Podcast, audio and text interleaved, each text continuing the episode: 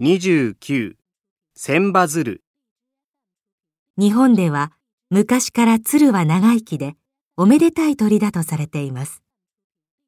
姿の美しい鶴は神様の世界から来た鳥だと考えられているのです。日本には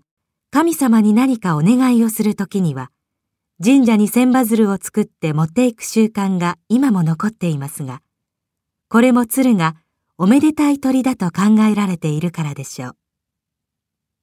千羽鶴の作り方ですが、まず折り紙で鶴をたくさん折ります。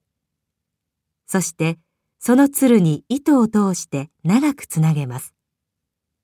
千羽というのはたくさんという意味ですから、必ずしも千羽なくてもいいのです。病気で長く入院している人のために、一日も早く元気になってくださいという気持ちを込めて、みんなで千羽鶴を作ってお見舞いに持っていくことがあります。また、平和を願う時や、スポーツ選手の優勝を祈る時にも、この千羽鶴を作ります。